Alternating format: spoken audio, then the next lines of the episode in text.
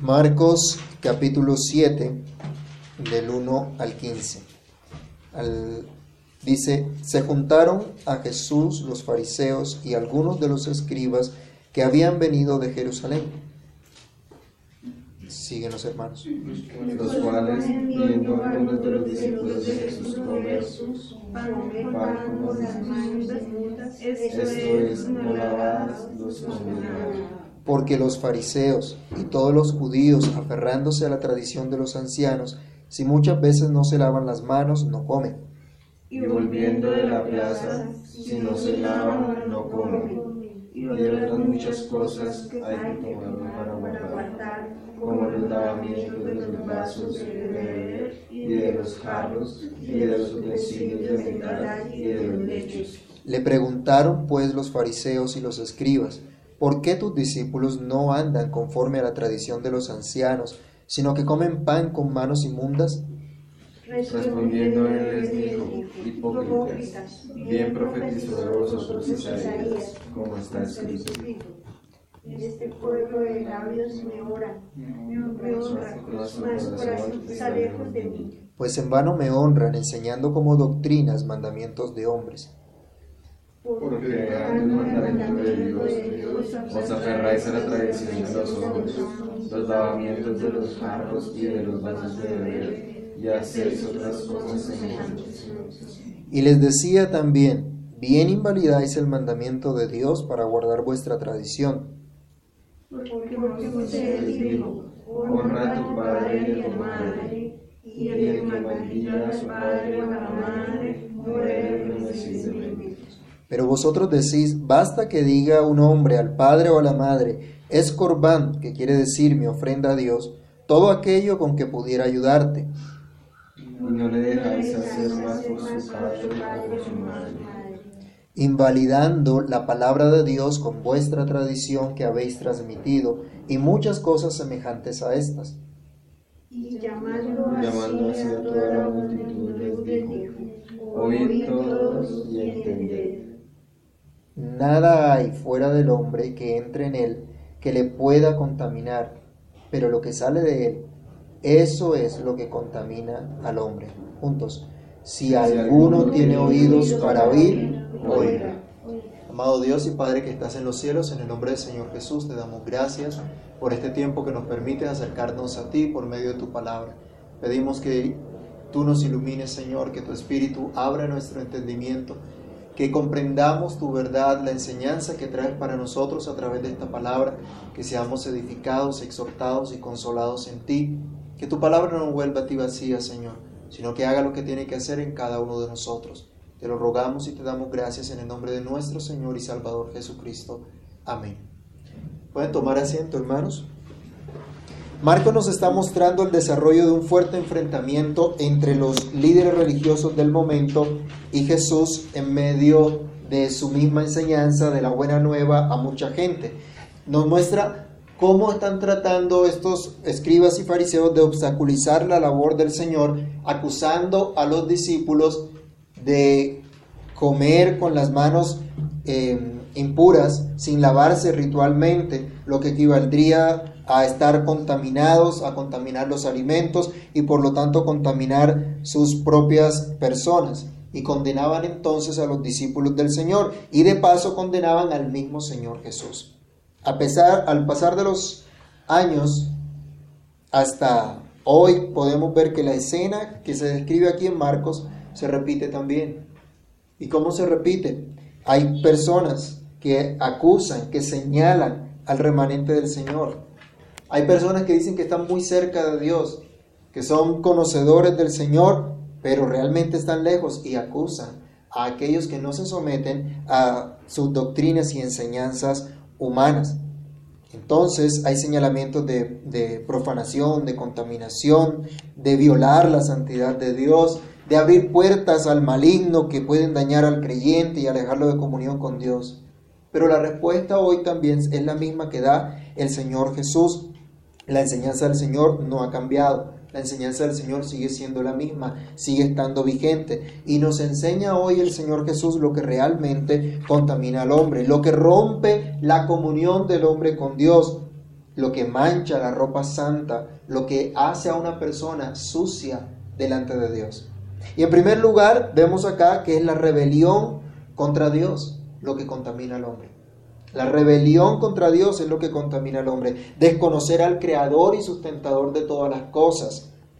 Aquel de quien la Biblia dice en el Salmo 24.1, de Jehová es la tierra y su plenitud, el mundo y los que en él habitan. Cuando se menosprecia lo que Dios dice, es decir, lo que Dios manda, lo que Dios prohíbe, lo que Dios promete, lo que Dios advierte, cuando no se hace lo que Dios manda, cuando se hace lo que Dios prohíbe, cuando no se cree lo que Dios promete y se actúa entonces en consecuencia, se está menospreciando a Dios. Se está yendo en rebeldía contra Dios. Así como el mismo Señor Jesús nos ilustra en este pasaje, al dejar el mandamiento por una tradición. Miren el verso 9, el Señor otra vez les dice, ya habíamos visto los, versículos 1 al 8 en, otra ocasión donde veíamos nosotros lo que eran los corazones distantes de Dios, los que enseñaban mandamientos de hombre. Ahora el Señor les insiste, bien invalidáis el mandamiento de Dios para guardar vuestra tradición. El Señor le está diciendo, bonita la manera, bonita la forma como ustedes se salen del mandamiento de Dios para guardar una tradición. En otras palabras, se les está diciendo, con mucha astucia ustedes están dejando la palabra de Dios, haciendo ver supuestamente que sí están cumpliendo. Y hay muchas personas que son expertas para maquillar todas las cosas, ¿no? Para disfrazar de con ropaje cristiano, con lenguaje cristiano, prácticas que no son bíblicas, cosas que no están en las escrituras. Bueno, para aquel grupo de escribas y fariseos en la época de Jesús, la tradición era más importante, tenía más peso que la misma palabra de Dios. Y de una forma astuta evadieron el cumplimiento del mandamiento, haciendo pasar su tradición como una palabra dada por Dios. Entonces, en línea con el mandamiento divino, supuestamente decían, está nuestra tradición. Hoy también hay mucha gente que hace algo similar y les decía que visten sus prácticas con ropaje cristiano y como está de moda hoy también con ropaje reformado. Pero están enseñando conceptos y tradiciones humanas en lugar de la misma palabra de Dios. Desafortunadamente muchos le creen, son muy respetables, pero hay otros que no se rinden ante sus pretensiones y entonces esos son acusados de rebeldes y herejes. Un ejemplo de esto es que los líderes de la época de Jesús transmitieron a la gente de su época llamar ofrenda a Dios cualquier recurso que tuvieran disponible para ayudar a sus padres. Había una costumbre que la gente podía decirle al papá o a la mamá, bueno, realmente no te puedo ayudar porque lo que tengo es para, está dedicado a Dios, está consagrado a Dios le pertenece a Dios. Y dice el Señor que con eso estaban invalidando el mandamiento. Esto se hizo muy, muy popular en esa época y ya muchos no ayudaban a sus padres, violando así el mandamiento de Dios. Veamos Éxodo capítulo 20, versículo 2.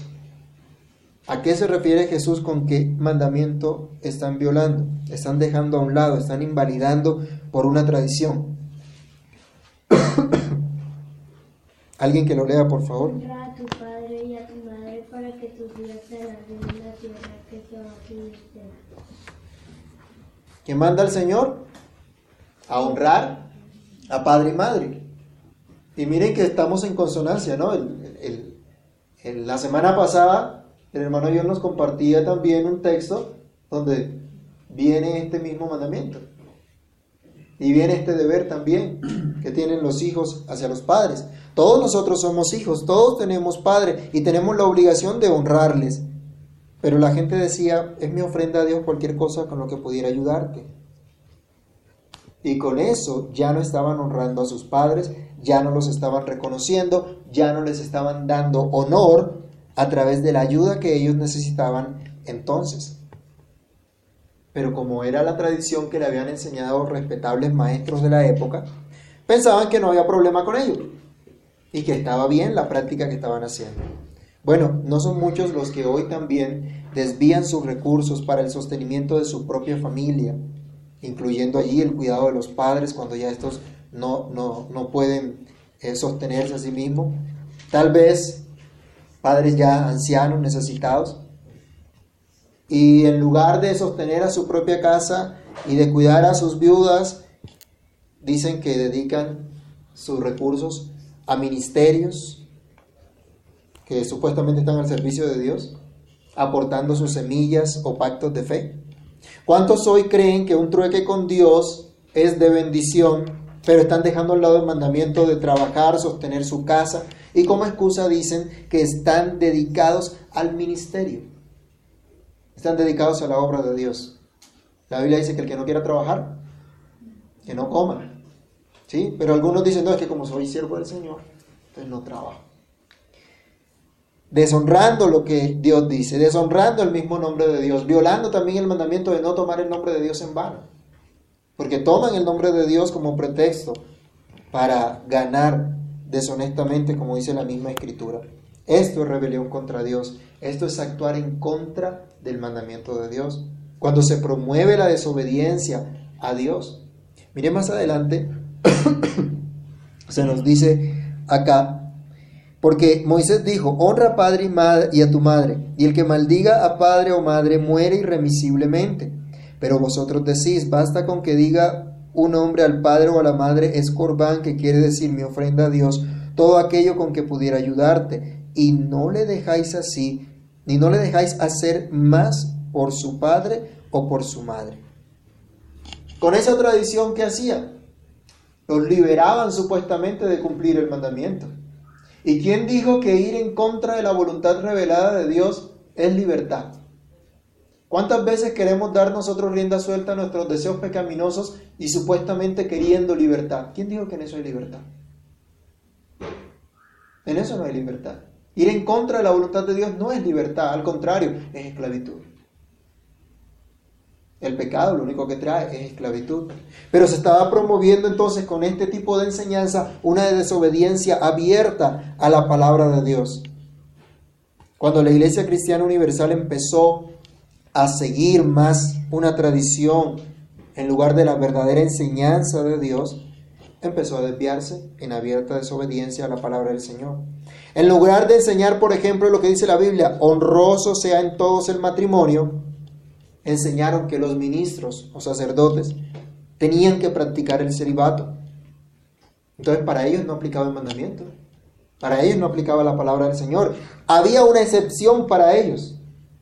Y con esa excepción han venido muchas otras más, como por ejemplo para legitimar el divorcio, para promover hoy el, matrimonio entre parejas del mismo sexo, cosa que nunca ha sido aprobada por Dios. En lugar de orar directamente a Dios por medio de nuestro Señor Jesucristo, se infiltró en la iglesia la enseñanza también de colocar otros intercesores. Mateo capítulo 6, versículo 9, el Señor Jesús nos enseña a orar a nuestro Dios, a nuestro Padre que está en los cielos. No utilizar ninguna clase de intercesores. Y así quitan la honra de vida solamente a Dios. Y hoy esto ha degenerado aún en la gente consultando a los muertos, orando a los muertos. Y hoy yendo a los charlatanes que se dicen profetas. Esta es una abierta rebelión contra Dios. Y eso es lo que contamina al hombre. Jesús insiste en el versículo siguiente, invalidando la palabra de Dios con vuestra tradición que habéis transmitido. Y muchas cosas hacéis semejantes a estas. Jesús solo les estaba dando un ejemplo. Ya estaban enseñando a la gente a que no honrara a sus padres.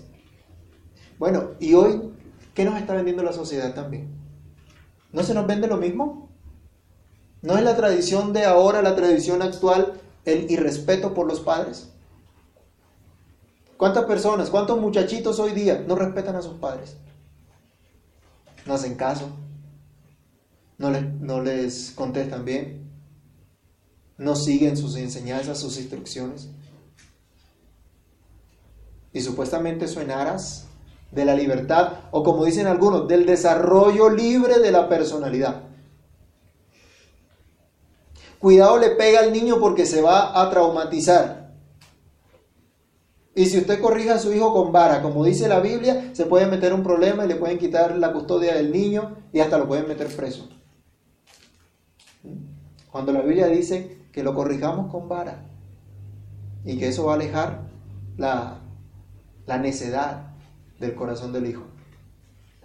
Entonces son más sabios que Dios, ¿no? Y eso es lo que se nos está vendiendo. ¿A cuántos de nosotros no nos pasó en la adolescencia y la empezando la juventud? Pues ya yo soy grande. Ya yo soy grande ya yo puedo hacer lo que me parezca, lo que yo considere conveniente.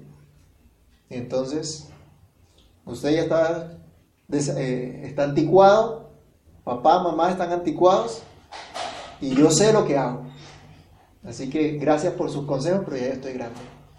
¿Se está honrando a Dios a través del respeto a los padres? Ese fue el mandamiento específico que Dios dio. Pero esta gente lo estaba violando y estaba enseñando a otros a violar ese mandamiento. Y en lugar de obedecer a Dios están enseñando tradiciones. Los hijos deben obedecer a los padres. ¿Cierto, hermano Matías? Deben respetar a sus padres. Atender a la enseñanza. Mire, es tan tremendo que la Biblia dice, por ejemplo, que si algún hijo era contumaz y rebelde, ¿saben qué tenían que hacer los padres? Llevarlos a los ancianos y decir, este hijo es contumaz y rebelde. ¿Saben qué tocaba hacer? Apedrearlo, matarlo, para sacar del pueblo el mal. Si hubiéramos vivido nosotros en la época que el pueblo atendía este mandamiento, seguramente no estaríamos acá, ¿no? Pero por la misericordia de Dios estamos aquí y debemos entender el principio de Dios, el mandato que Dios da. El que hablara mal contra sus padres, el que los maldijera. Maldecir es hablar mal. No necesariamente tenía que decirle una grosería a su papá o a su mamá, sino hablar mal de ellos, desacreditarlos, y respetarlos. Eso es lo que dice el mandamiento. Pero para estas personas era normal ofender a sus padres. Crecen después que los padres los han criado, los han sostenido, los han cuidado. Crecen entonces, tienen su propia familia, su propio hogar y como ya tienen su propia familia, dice pues mi obligación es solamente mi familia, mi nueva familia y no ven de esos viejos. ¿Cuántos viejos hay desamparados hoy día? Teniendo hijos con capacidad de sostenerles, de ayudarles, de, de, cuidar de ellos. Hijos que pueden estar con sus padres, pero dicen, no, mandémoslo a un ancianato. Porque allá tienen quien los cuide. Porque eso es una carga para mí. Ay, cuando usted estaba chiquito también era una carga para su mamá y su papá. Que los sostuvo, que los cuidó. Miren hermanos, son cosas de, prácticas que el Señor está diciéndole aquí a los escribas y fariseos. En su vida práctica ustedes están violando el mandamiento de Dios. Y él estaba enseñando, eh, ellos estaban enseñando a la gente a violar el mandamiento de Dios. Y les dice, no solamente con eso, él le dio solo un ejemplo. Violaban el mandamiento, el quinto mandamiento, honrar a padre y madre. Pero violaban muchos otros más. Porque les dice, y hacen cosas semejantes a estas. Muchas más, violando la palabra de Dios. Había muchas cosas más. Él dio simplemente el ejemplo de, lo que, de la rebeldía que estaban promoviendo, pero de muchas otras maneras también lo hacían. Hoy también hay muchos enseñando al pueblo de Dios cosas vanas, cosas que no aprovechan, cosas que no tienen sentido, que lo único que logran es gente desagradecida con Dios, gente maltratada por sus pastores, gente frustrada por no alcanzar lo que quieren, gente llena de toda codicia, de toda avaricia, como dice la Biblia que eso es idolatría.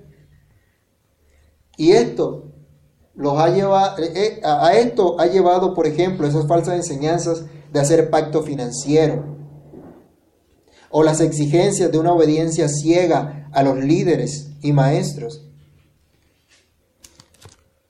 a la obediencia, a una moralidad superficial.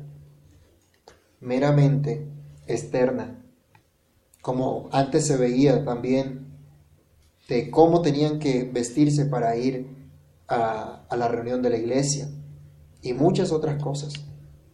Pero en realidad eso no es la palabra de Dios, simplemente es una tradición que se han inventado, lo que estaban haciendo acá los escribas y fariseos. Pero nos llama la atención otra vez aquí en este versículo, versículo número 12, cuando el Señor le dice, no dejan hacer más por su padre, por su madre.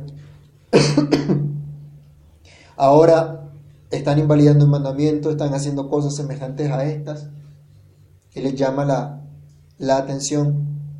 El verso 14, llamando y llamando así a toda la multitud, llamando la atención de la multitud, el Señor Jesús les dice, oídme todos y entender. Ahora viene un llamado del Señor. Lo segundo que encontramos acá, que lo que contamina al hombre es la rebelión a escuchar la voz de Dios.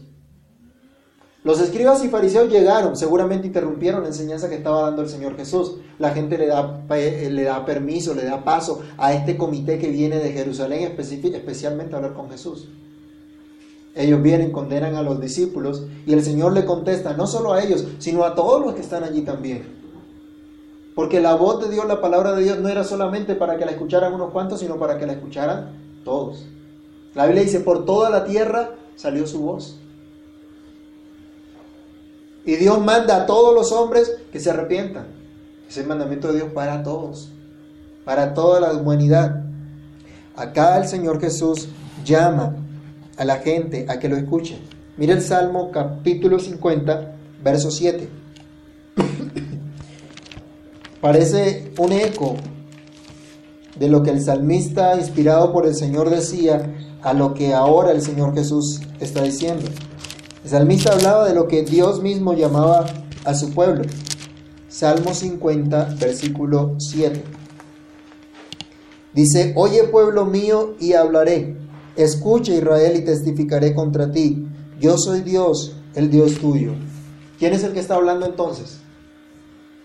Es Dios. Y ahora el Señor Jesús está llamando la atención también de todos los que están escuchando con la autoridad que Él tiene como Hijo de Dios, como Dios mismo. Los está llamando para que presten atención. La multitud entonces eh, eh, fue llamada por el Señor y aún los fariseos. El Señor les dice a todos, oídme y entended. Jesús llama a todos hacia sí mismo. Él está ordenando a todos que escuchen lo que dice. Su voz es la única voz autorizada como norma y fe, de fe y de conducta. Solo lo que el Señor Jesús dice es lo que nosotros debemos creer y debemos hacer. Solo su palabra es lámpara a nuestros pies, lumbrera a nuestro camino. No es la palabra de un hombre, no es la tradición de venerables ancianos u organizaciones respetables y tradicionales las que debemos atender. Es la palabra de Dios a la que debemos total sumisión y empeño por entender y por poner por obra. Luego entonces, no hacer caso a lo que dice el Señor es una abierta rebelión contra Dios. Y eso es lo que contamina al hombre. Rebelarse contra Dios, rebelarse a escuchar la voz de Dios. En nuestra tradición reformada proclamamos el principio de sola escritura. ¿Sí se acuerdan? ¿Sí lo reconocen? ¿Sí lo distinguen? Pero a alguno, para algunos es simplemente eso, una mera tradición. Simplemente es un lema que se quedó. Simplemente es una parte, un rótulo dentro del logo de las organizaciones. Simplemente es una confesión que se queda en solo palabras, en confesión. Pero el principio de sola escritura implica que nos sometemos única y exclusivamente a lo que Dios dice. Que creemos lo que la Biblia dice, lo que la Biblia enseña. Y que cualquier otra cosa no tiene autoridad como tienen las escrituras. Que nuestra única norma de fe y conducta es la infalible palabra de Dios. No basta entonces con decir sola escritura, sino entender y practicar el principio que esta frase encierra. Jesús nos llama hoy también hacia sí mismo por medio de la sola escritura y nos pide que entendamos que solo su palabra, la que es normativa para todo ser humano, sea creyente o no. A todos se les va a juzgar un día a la luz de esta revelación de Dios. Miremos Romanos capítulo 2, versículo 16. El apóstol Pablo estaba completamente seguro que todos un día estarían delante del juicio de Dios. Y ese juicio vendría de acuerdo a la revelación que Dios ha dado. Dice el versículo 16, en el día en que Dios juzgará por Jesucristo los secretos de los hombres conforme a mi evangelio. De todos los hombres, de toda la humanidad, un día vendrá ese juicio de Dios. Y ese juicio, dice, será conforme a la predicación que Pablo llevaba, conforme al evangelio que Pablo estaba declarando, conforme a la palabra de Dios. Así que si tú dices que eres parte del pueblo de Dios, si tú dices que también crees en sola escritura, pues el Señor dice también acá en Marcos capítulo 7, el versículo 16, si alguno tiene oídos para oír, oiga. Si tú eres parte del pueblo de Dios, estás llamado a escuchar la voz de Dios. La Biblia dice que las ovejas del Señor escuchan su voz y lo siguen. No estamos aquí para entretenernos cada domingo escuchando una reflexión, una enseñanza, una proclamación del Evangelio. Estamos para adorar a Dios, para ser capacitados en Él, vivir para Él, vivir de acuerdo a lo que Dios nos dice, atender a su llamado, atender a lo que Él nos está diciendo, no atender otras voces, no a escuchar otras enseñanzas, no a seguir esas modas del mundo, las cosas que se ponen de moda en el mundo, las formas de pensar, de hablar, de actuar del mundo que son en rebelión contra Dios. No estamos llamados a escuchar nada de eso, sino a escuchar la voz de Dios. No atender a aquellos que se rebelan contra Dios, contra el Creador, sustentador de todas las cosas, incluyendo al ser humano. Estamos llamados a atender la voz de Dios y no escuchar al Señor, no prestarle atención a Dios es rebelión contra Él y eso contamina al hombre. Finalmente, dice en el versículo 15 el Señor, nada hay fuera del hombre que entre en Él que le pueda contaminar, pero lo que sale de Él, eso contamina al hombre. La primera parte de este versículo nos enseña la, la, tercera... Eh, tercer punto que tenemos hoy es que lo que contamina al hombre no es lo externo, no es lo que está fuera de él. Esa es la enseñanza que él dice, nada hay fuera del hombre que entre en él que le pueda contaminar. Y esto se lo dice tanto a la multitud como a los escribas y fariseos. A estas personas que estaban llenas de enojo porque veían que sus tradiciones y sus enseñanzas eran ridículas y estaban siendo denunciadas y puestas como lo que eran, una simple tradición, un mandamiento de hombres, pero que no tenía nada que ver con la palabra de Dios, sino que al contrario, estaba en oposición a la verdad de Dios. Jesús declara que no es lo externo lo que contamina al hombre, no son las manos sin lavar. ¿Por qué se da este enfrentamiento? ¿Cuál fue la excusa que tomaron los escribas y fariseos? Que los discípulos no se habían lavado las manos para comer que los discípulos ritualmente estaban impuros. Por lo tanto, su oración y la participación de esos alimentos iba a ser una impureza, una inmundicia contra Dios. ¿Dónde dice la Biblia eso? ¿Dónde había dicho Dios tal cosa? Pero ellos decían que eso era lo correcto. Jesús les está diciendo, no, el que vengan de la plaza y se hayan tenido contacto con personas eh, no identificadas como el pueblo de Dios, es decir, gentiles o con cosas ritualmente impuras y el, que no se lavaran las manos, esto no los hacía realmente impuros o contaminados ante Dios. Ahora, las leyes sanitarias que Dios le había dado al pueblo regulaban el bienestar físico de toda la nación.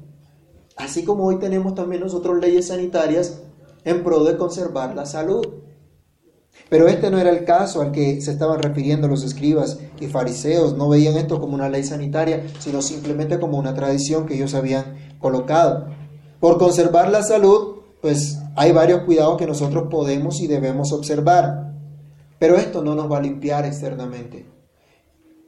Que usted lave sus manos no asegura que haya lavado su corazón. Que usted se bañe completamente, que se perfume, que se vista, que huela rico. Eso no limpia su corazón. Eso no hace nada allí adentro de su ser, en sus afectos, en sus voliciones. Luego entonces no era el lavamiento ritual de las manos lo que limpiaba realmente. Y tampoco era la no observancia de dicha tradición humana lo que iba a contaminar al ser humano. No era la comida lo que iba a contaminar al hombre. Aunque hubiese sido tocada por manos sin lavar, no era la comida la que iba a contaminar al ser humano. Más adelante el Señor va a explicar que la comida simplemente cumple un ciclo en el organismo y luego es expulsada.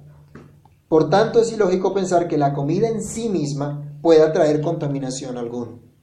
Y ese es el mismo argumento que utiliza Pablo luego para hablar a los, a los corintios respecto a eso. Y cuando les dice sobre los sacrificados a los ídolos, les dice, los ídolos nada son.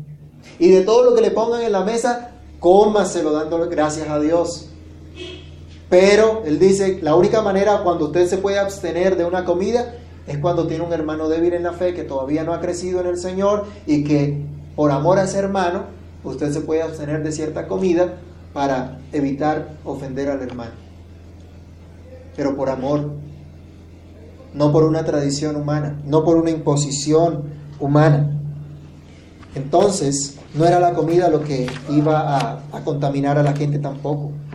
Tampoco son las cosas o los lugares. No era la plaza del mercado donde ellos venían o los lugares que habían recorrido lo que iba a contaminarlos. No era las personas que estaban allí a su alrededor las que producían contaminación a, sus vidas en ese sentido. Cuando yo recién escuché del Evangelio, también escuché muchas supersticiones que habían dentro de la iglesia.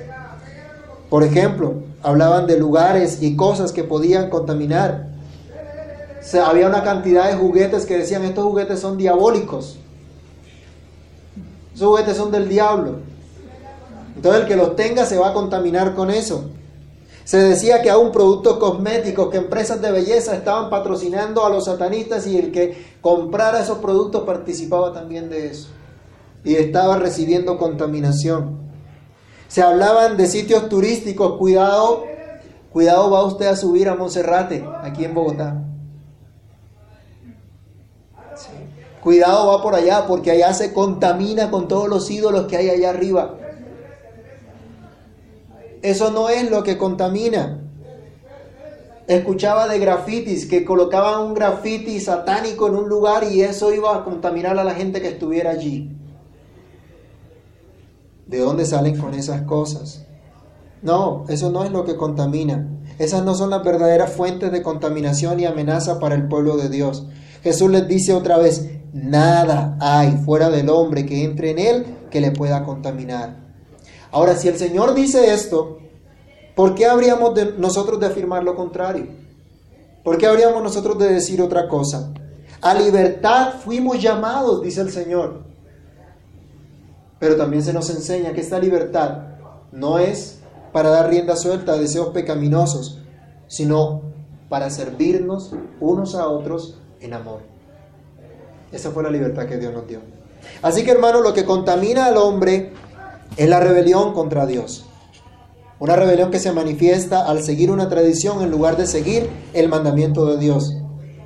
La rebelión que se manifiesta al promover falsas enseñanzas que llevan a desobedecer a Dios.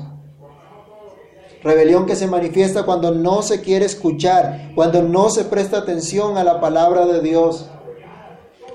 Lo que contamina al hombre no son las cosas que están fuera de él, sino como vamos a ver en la siguiente sección de, Marcos las cosas que están dentro de su corazón. Pero por ahora preguntémonos, ¿estamos en sujeción a Dios o en rebelión contra Él? ¿Escuchamos y seguimos su voz o escuchamos nuestra propia voz o la tradición de los demás en nuestras relaciones familiares? ¿Cómo llevamos nuestra familia? ¿Qué principios estamos utilizando en nuestra familia? ¿Los principios de Dios o los principios del mundo? En nuestras relaciones eclesiales, ¿qué nos dirige? ¿La palabra de Dios o la tradición venerable que tenemos de, nuestras iglesias y denominaciones? En nuestra relación civil, en nuestro trabajo, en nuestro estudio, en todo lo que hacemos, ¿qué nos dirige? ¿La palabra de Dios o los conceptos del mundo? Hemos caído en el pecado de rebelión al no creer a Dios, al no creer a sus promesas y también al no creer a sus amenazas, viviendo entonces contrarios a la voluntad revelada de Dios? Roguemos al Señor que nos limpie de nuestra rebelión contra Él por medio de nuestro Señor Jesucristo. Y allí tendremos seguridad de estar limpios, porque solo Cristo nos puede limpiar. Oremos. Padre Santo, en el nombre del Señor Jesús te damos gracias por tu palabra. Te damos gracias por mostrarnos lo que realmente nos contamina y nos hace impuros delante de ti. Señor, la rebelión está ligada a nuestro corazón y hoy pedimos misericordia. Hoy rogamos que perdones, Señor, nuestras rebeliones contra ti, porque podemos decir como el salmista también, contra ti, contra ti solo he pecado. Señor, con nuestra falta de atención a tu palabra, con nuestra falta de respeto a tu verdad, en la práctica diaria, Señor, que vivimos, en nuestras relaciones familiares, civiles, eclesiales.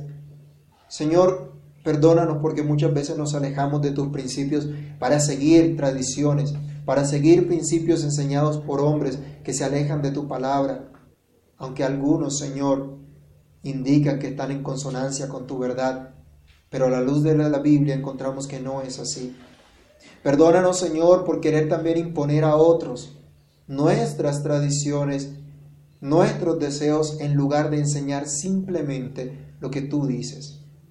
Ten misericordia y ayúdanos, Dios. Ten misericordia y ayúdanos a entender que no, hay, que no hay nada fuera de nosotros que nos pueda contaminar, sino lo que hay dentro de nuestro corazón. Obra en nuestras vidas, obra en nuestros corazones, Señor. Ayúdanos a entender tu palabra, a entender tu enseñanza y a vivir conforme a ella. Señor, guarda nuestro corazón, solo tú lo puedes guardar, solo tú lo puedes limpiar. Ayúdanos, Padre, ayúdanos, Señor, a vivir de acuerdo a lo que tú nos enseñas. Ten misericordia y obra en cada uno de nosotros. Tú nos conoces, conoces nuestros pasos, conoces nuestro actuar. Perdónanos, Dios, de toda nuestra maldad y límpianos más y más de todos nuestros pecados por medio de nuestro Señor, de nuestro Salvador Jesucristo Ayúdanos a vivir, Dios, en esa libertad tuya, libertad para servirte, para glorificarte. Oramos, Señor, y te damos gracias. En el nombre de Cristo Jesús. Amén.